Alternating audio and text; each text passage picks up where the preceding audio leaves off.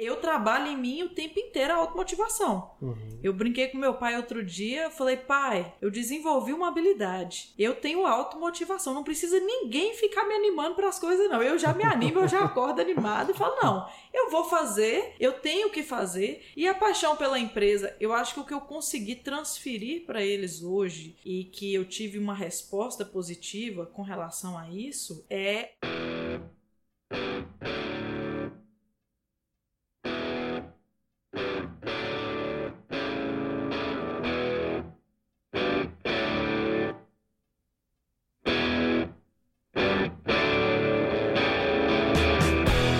Olá pessoal, sejam muito bem-vindos a um novo episódio do podcast Gestão em Vertigem, seu podcast descontraído sobre gestão e gerenciamento de situações adversas, do cotidiano, do mundo dos negócios e do empreendedorismo. Eu sou Rafael Matias. Eu sou Lavoisier Diamantino. E hoje nós estamos aqui com uma convidada muito especial, uma amiga nossa, a Brenda Esteves. Ela que é uma gestora da Produza, uma empresa do agronegócio, e hoje nós vamos estar desenvolvendo um tema cujo é liderança feminina.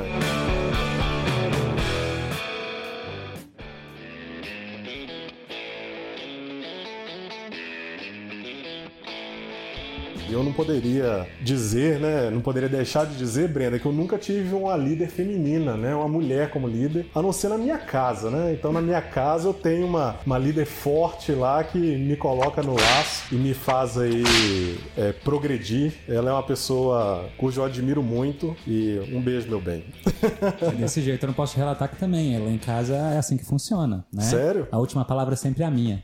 Sim, senhora, né? né? Sim, amor. Não, beleza. Ok, tudo bem. Mas então a gente. Hoje nós vamos bater um papo com a Brenda, né? E vou deixar que a Brenda se apresente. Fique à vontade, Brenda. Bom, eu sou a Brenda, eu sou gestora da Produza Nutrição Animal. A Produza é uma empresa familiar, ela foi fundada pelo meu pai e hoje eu estou à frente dos negócios. Claro, ele também continua na empresa, mas a responsabilidade da gestão hoje é toda minha. Eu confesso que eu admiro mulheres que hoje estão liderando, tanto no setor privado quanto público. Para mim, é a consolidação da luta de décadas que as mulheres tiveram nesse processo de equiparação mesmo do mercado de trabalho né, entre homens e mulheres. Você hoje ocupa essa posição e eu não tenho dúvida que é por todos os desafios que você transpôs nesse, nesse período todo. Interessante, Rafa, essa abordagem, porque eu acho que é isso que faz a mulher se destacar tanto hoje no mercado de trabalho. E se a gente pegar as análises né, do mercado de trabalho como um todo, as mulheres estão mais empregadas do que os homens, por causa do desafio que elas são colocadas pela questão ainda dessa sociedade machista, vamos Sim. dizer assim, né? E a superação delas, o exemplo delas é de admirar. Eu trabalho com diversas empresas e eu buscando aqui na minha memória, a maioria delas, vou te falar que 80 a 70% das empresas que eu já atuei trabalhando esses 12 anos como consultor, a maioria delas tinham líderes mulheres, as equipes eram mais de mulheres ou eram gestoras uhum. as empresas que eu trabalhei. Então, cerca de 80% de todas as empresas desses últimos 12 anos. Então, é uma questão de influência de mercado. O primeiro emprego que eu tive formal também, minha chefe era mulher. As pessoas que trabalhavam comigo, 70% eram mulheres. Então, é, é uma questão, o mercado é dominado por mulheres. E o interessante de trazer Brenda aqui hoje é que ela está liderando um mercado que é masculino, predominantemente. predominantemente, né, masculino. Então, como é que é esse desafio, Brenda, de você estar nesse mercado, é, no agronegócio, né, que a empresa está colocada no agronegócio, e esse desafio de estar é, liderando, estar gerindo uma empresa num ambiente que é predominantemente masculino? Olha, é, não é fácil, é, o machismo ainda existe, principalmente no, nesse ramo que é, como você disse, predominantemente masculino, mas eu acredito que o grande diferencial e o, o que me permite superar os, todos os desafios que eu enfrento, primeiro, primeiramente é a paixão. Eu sou completamente apaixonada pelo que eu faço, eu sou apaixonada pela história do meu pai, foi o que me fez despertar para essa área e, sem dúvida, eu acredito que a maior dificuldade é a resistência. É a resistência do cara que chega na empresa e vê que quem decide as coisas é uma mulher, é o colaborador que está acostumado no sistema de ter um, um homem dando as ordens e depois passa a ser uma mulher jovem dizendo o que, que ele vai fazer. Mas existe todo, toda uma forma de trabalhar com as pessoas e aí facilitou o meu processo, que é a, a saber abordar as pessoas, tanto os clientes quanto os colaboradores, para quebrar um pouco desse gelo, né? E foi isso que me ajudou a sobreviver. Sim. E aí você falou uma coisa importante. Essa história, como é que foi essa história? Como é que se, se deu essa história? Então, eu, para começar, eu não, eu não era do agro, né? A minha primeira ideia quando eu terminei o segundo grau foi fazer psicologia. E eu comecei a cursar psicologia. Até que um dia é, o meu pai virou para mim e falou: Brenda, você precisa pelo menos saber o que eu faço, entender o que eu faço, para que no futuro as pessoas não tomem as coisas de você. Uma preocupação de pai, né? Aí eu pensei, falei, gente, eu tô perdendo tempo. Eu vou fazer agronomia, porque é a profissão do meu pai e isso vai me ajudar. Eu cursei agronomia, mas não me vi na agronomia. Aí eu falei, vou fazer a minha, vou fazer a minha última tentativa. Vou começar a trabalhar com ele. E aí, quando eu comecei a trabalhar, eu me encantei pela gestão do negócio. E é uma parte que meu pai já não gostava tanto, que foi o que nos ajudou muito, porque meu pai ama a parte técnica, ele que desenvolveu os produtos, e eu amo a parte de gestão. Então, eu assumi uma parte que ele não gosta e ficou confortável para ele, né? para mim também, sem dúvida. Sim. Eu também tenho uma empresa, eu trabalho. Vou dizer que o meu público é feminino. Eu sou o único homem que trabalha na minha empresa. Eu sou do setor de beleza, né? Eu sou o único homem que trabalha na empresa. Me relaciono com mulheres o tempo todo e eu consigo, por vezes, perceber algumas diferenças, principalmente nesse aspecto de liderança entre homens e mulheres. É, na minha opinião, mulheres têm muito mais vantagens em relação ao homem. Mas eu queria a sua opinião. O que, que você acredita assim que normalmente são os diferenciais, né, da liderança feminina para liderança liderança masculina? Olha, as mulheres são muito mais organizadas, mais sensíveis e empáticas, isso é sem dúvida. Eu vejo uma grande diferença também na gestão de pessoas. É, nós mulheres, nós temos uma habilidade maior para percebermos as necessidades tanto dos nossos colaboradores quanto dos nossos clientes. O líder masculino ele já é mais focado nos números e nos resultados. Porém, nós, mulheres, nós conseguimos apresentar resultados tão bons quanto os masculinos, mas com o diferencial da sensibilidade, que inclusive ajuda muito na harmonia do grupo, na valorização dos colaboradores e até na abordagem dos clientes. Vamos combinar que a mulher, ela tem uma forma diferente de abordar as pessoas e de se expressar, e isso ajuda muito. Eu tenho uma pergunta curiosa assim. Deixa você estar tá participando da gestão da empresa, assim, aumentou o número de mulheres na empresa? Com certeza. Contratou mais mulheres? Com certeza. No escritório, inclusive, é, só tinha homem, né? E as moças eram na limpeza. E hoje o meu escritório só tem mulheres. E na, na, parte do administrativo é só mulher e homens nas vendas. Porque eu ainda não achei uma moça para colocar nas vendas, mas é um dos meus planos. Eu quero uma moça que me represente nas vendas ela quer causar intriga lá na equipe de vendas. Ela fala assim, ó, tá vendo? Ela tá fazendo mais que vocês é. e tal. Conheço empresas que praticaram isso e deram resultados. Ah, sem dúvida. Resultados. Por vezes acontecem essas intrigas mesmo, mas eu acredito que no final da corrida as mulheres normalmente chegam com um fôlego muito maior. Uhum.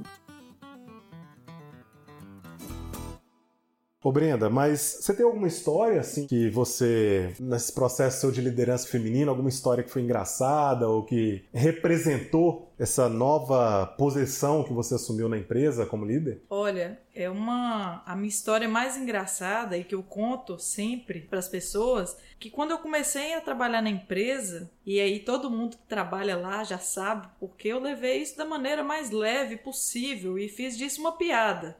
É, os clientes chegavam e só falavam assim: Ah, filha de Silvio, a filha de Silvio, ah, chama a filha de Silvio.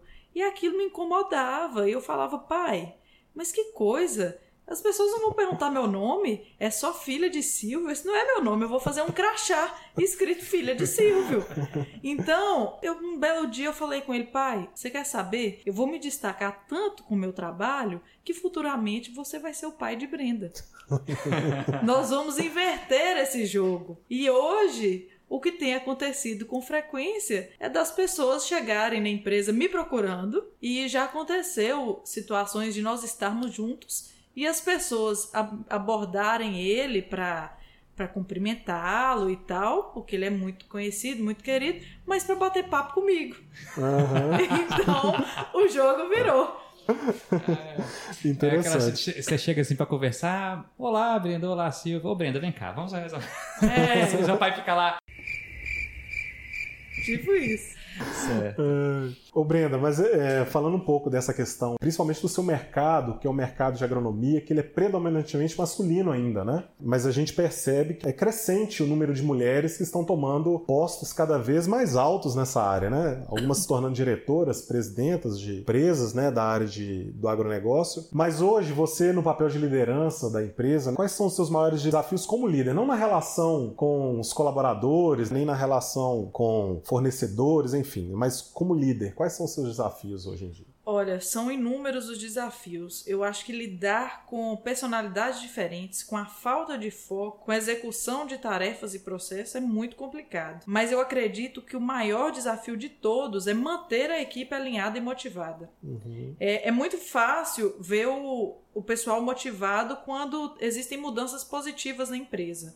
Quando a gente muda alguma coisa, então, no processo de produção ou nas operações da empresa que facilita para eles ah, todo mundo fica empolgado e motivado. Eu acho que o nosso grande desafio, enquanto líderes, é fazer com que isso seja constante. Uhum. E principalmente em tempos em que os resultados não estão tão bons, às vezes a gente não está tão satisfeito com a produtividade deles, e mantê-los otimistas neste cenário é muito difícil. Eu acho que o mais desafiador é muito complicado você manter aquele pico assim de ânimo e de disposição no Sim. pessoal. É, até porque, para motivar, gente precisa estar motivado. Então é eu trabalho em mim o tempo inteiro a automotivação. Uhum. Eu brinquei com meu pai outro dia, eu falei: "Pai, eu desenvolvi uma habilidade. Eu tenho automotivação, não precisa ninguém ficar me animando para as coisas não. Eu já me animo, eu já acordo animado e falo: "Não, eu vou fazer, eu tenho que fazer". E a paixão pela empresa, eu acho que o que eu consegui transferir para eles hoje e que eu tive uma resposta positiva com relação a isso é a paixão. Eu ouvi de um colaborador outro dia que lá todo mundo vai trabalhar com amor hoje. Então eu percebi que eu consegui transmitir para eles a minha motivação. Agora é um desafio todos os dias mantê-los nesse pico e não só para eles como para mim também. Sim. Agora você falando um pouco aí, né, dessa questão da liderança na empresa, você já é mãe? Não, não ainda não. OK. Mas muito provavelmente você tem todas as suas responsabilidades como esposa. Sim. Como é para você conciliar isso, estando dentro de casa, cuidando do marido ou estando com o marido, se relacionando com ele, com sua família e ainda liderando a empresa? Olha, a primeira coisa que me ajudou muito é que eu casei com uma pessoa do agro.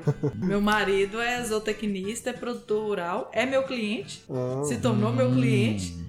Então, assim, já facilita muito para mim porque ele compreende e eu posso levar os assuntos para dentro de casa. Nós uhum. falamos a mesma língua. Então, assim, ele como zootecnista tem muita a parte técnica, ele entende muito. Uhum. Então, muitas das minhas dúvidas eu tiro com ele. Mas eu precisei aprender a separar e não trabalhar 24 horas. É, é, é, um, é um, desafio cotidiano é, quando você tem casais que são do mesmo ramo ou que gostam, né, de, de são alcohólicos, né, vamos sim. dizer assim. A gente vive muito, assim, o que ele é, também é apaixonado com o que ele faz, ele vive o que ele faz, e assim como eu, mas eu precisei, nós temos perfis mais diferentes porque ele já é mais da parte técnica e eu sou da liderança.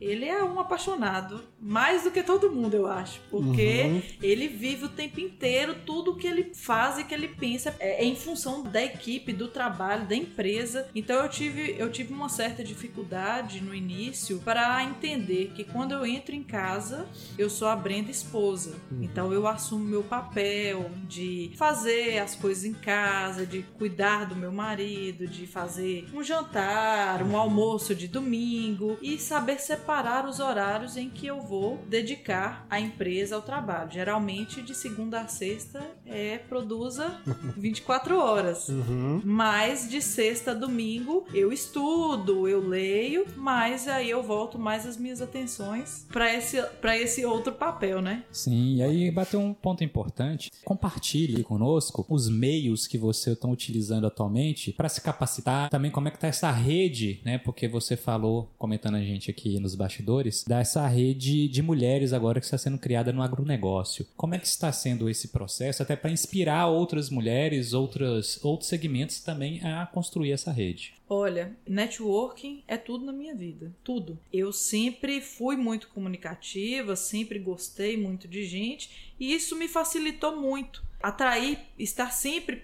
próxima, construir relações com pessoas do meu meio e, enfim, de outros meios. E hoje, esse networking é fundamental para troca de informações, para motivação. Às vezes, eu assim como eu recebo muita coisa, eu transmito muita informação também. Cursos, é, eu, eu sempre eu brinco com as minhas amigas que eu sou aquela que tira todo mundo da zona de conforto. Eu cutuco todo mundo ali. Gente, nós estamos em casa aqui, tem um livro que eu tô lendo que é legal, lê aí. Eu compartilho nas minhas redes sociais o que eu leio, podcast uhum. que eu escuto, curso online que eu faço e revista que eu assino, porque eu acho que o conhecimento nos alimenta, né? E é uma coisa que é uma fome que não acaba nunca, né? Então, eu tenho, principalmente nesse período, eu já tinha curso comprado, eu ia fazer o método CIS agora em, em maio, é, em Belo Horizonte, e foi cancelado por tempo indeterminado, mas falei, gente, não, eu queria muito fazer, tava muito ansiosa, porque depois dele eu quero fazer a formação em coach. Era uma coisa ligada à outra e eu tava muito ansiosa para poder focar ainda mais na questão da liderança, que é o que eu mais gosto. E aí fui buscando na nos cursos online todas as alternativas e não tem feito assim tanta falta como eu achei que faria um curso presencial, porque uhum. a internet está oferecendo opções e ferramentas de altíssima qualidade o tempo inteiro. Aliás, a gente tem que ter até cuidado porque já tem excesso de informação. Uhum. A gente fica ansioso. Meu Telegram tem grupo de tudo quanto é. Tem grupo do método CIS, porque eles fizeram o CIS em casa. Tem uma série de opções. Então, assim, é o tempo inteiro você é bombardeado com informações. Tem que tomar cuidado para não ficar ansioso. Sim, e, e, tem que tomar cuidado porque agora esse volume de informações nasceu a teoria da obesidade mental. Uhum. Então aquilo que você tá só colocando conhecimento para dentro, a sua cabeça vai ficando assim, ó, cheia de coisa, e você não aplica, você vai ficando obeso mentalmente e gerando diversos outros transtornos, ansiedade, uhum. estresse uhum. e outras coisas mais. Então muito cuidado com esse aspecto e realmente. E o conhecimento ele você tem que absorver e colocar em prática, Sim. porque senão também ele, ele se perde ao longo do tempo. Verdade. Ô Brenda, interessante isso isso que você disse, né? Porque algo que a gente sabe é que há diferenciação muito grande ainda do posicionamento da mulher no mercado de trabalho, do posicionamento do homem no mercado de trabalho, principalmente na questão de diferenciação salarial. Isso é um problema, né? Inclusive, numa pesquisa nossa, a gente identificou no Índice Global de Diferença de Gênero, que foi produzido pelo Fórum Econômico. No ano passado, o Brasil estava em 93 e nesse ano subiu para 91 Não sei se isso é uma vantagem nesse sentido sentido. É, podemos olhar como uma vantagem ter subido duas posições, mas tomando como referência pouco mais de 100 países, o Brasil está numa péssima colocação Sim. nesse sentido. O que você acredita que pode ser incentivado para que esse processo seja reduzido? Como você disse, você mesma tem se qualificado, tem buscado meios, recursos, mas o que você acredita que possa diminuir esse problema? Olha, primeira coisa que esse é um longo caminho a ser trilhado, porque o ponto de partida é a mudança da cultura e do comportamento comportamento. Então, o que a gente escuta muito como justificativa para essa disparidade econômica de gêneros é a suposta dificuldade da mulher de equilibrar a vida pessoal com a profissional. Mas é, existem muitas mulheres que já provaram, as têm temos inúmeros exemplos de mulheres que já provaram que conseguem assumir com maestria as duas posições. Tanto é, uma coisa não compromete a outra, né? uhum. né? Uma mulher ser mãe e ser empresária, ela consegue cumprir sem dúvida os dois papéis com perfeição. Mas eu acredito muito naquele princípio do agir local e pensar global, sabe? Uhum. E partindo desse princípio, eu creio que para mudar isso, a gente tem que começar mudando nas nossas empresas.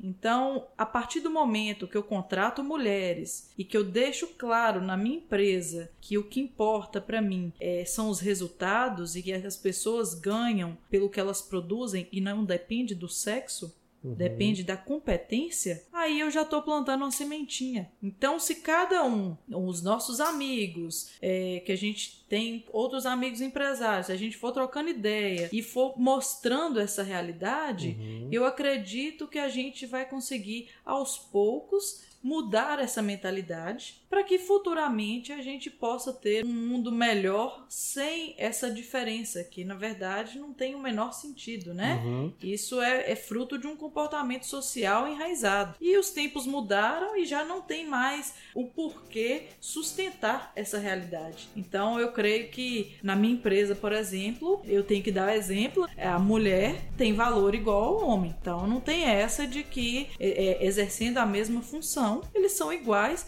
e nunca passou pela minha cabeça ter diferença nisso, porque eu vejo que inclusive a mulher na solução de problemas, uhum. ela tende a ser muito melhor do que o homem porque ela é o homem é mais nervoso para resolver as coisas. A mulher, ela já leva mais com jeitinho, ela já pensa mais. O homem é mais agressivo, né?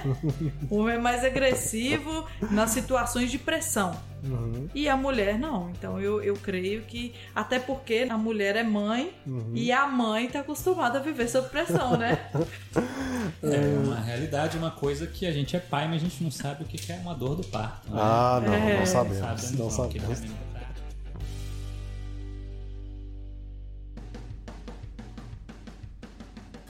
Você tem referências, mulheres que te inspiram ou pessoas que você se espelha?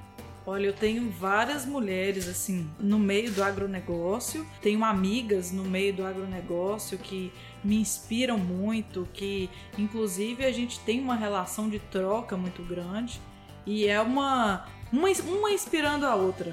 O que, o, que o que é bom em mim inspira a minha, minha amiga e vice-versa. Tem uma Cris Arcangeli, por exemplo, que é um exemplo de empreendedora para mim.